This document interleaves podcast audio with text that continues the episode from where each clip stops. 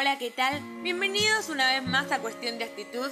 Mi nombre es Maush y voy a hablar de cómo podés llevar el flequillo según tu cara. Complemento ideal para hacer un cambio radical en tu look y rejuvenecer tu estilo. Pocas pueden decir que no les quede bien un flequillo. Te ayudamos a elegir el que más te conviene de la mano de un experto estilista. Hay una gran mayoría de mujeres que no se atreve a hacerse flequillo porque creen que no les puede quedar bien. Es cierto que no todo el mundo le puede lucir con estilo. Hay algunos tipos de pelo y rostro a los que no les favorece. Las que tienen el cabello extra rizado muy fino o con poca densidad no deben optar por el flequillo. Tampoco las que tienen la frente pequeña o muchos remolinos en el nacimiento del cabello, explica el estilista Eduardo Sánchez. Ante la duda de un postizo, siempre va a resolver el dilema, pero para que el acierto sea pleno, también puedes fiarte de las recomendaciones del experto según tu cara. Entonces, vamos aquí con los tipos de flequillos. Rostro ovalado. En hora buena es una vez más el tipo de rostro al que mejor le sientan los flequillos y si la textura capilar acompaña, se pueden permitir prácticamente todos.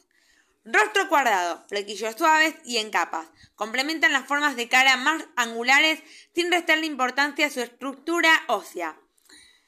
Rostro redondo. El secreto está en llevarlo largo para alargar visualmente los rasgos y siempre dejando la parte de la frente al descubierto. Además es importante capearlo y hacer un suave desfilado con laterales más largos en el centro para estilizar las facciones de tipo cortina. Un flequillo lateral amplio es también una gran opción. Si quieres alargar tu rostro, pide a tu peluquero que te lo deje un poco más largo en los bordes para que caiga justo por debajo del pómulo. Rostro alargado. El flequillo es la mejor opción para romper la verticalidad del rostro y equilibrarlo y armonizarlo, dándole un aspecto más ancho. En este caso, nada como apostar a un flequillo abundante, espeso y rotundo. Puede ser ultra recto, cortado incluso por encima de las cejas, es un atrevido y con mucha personalidad.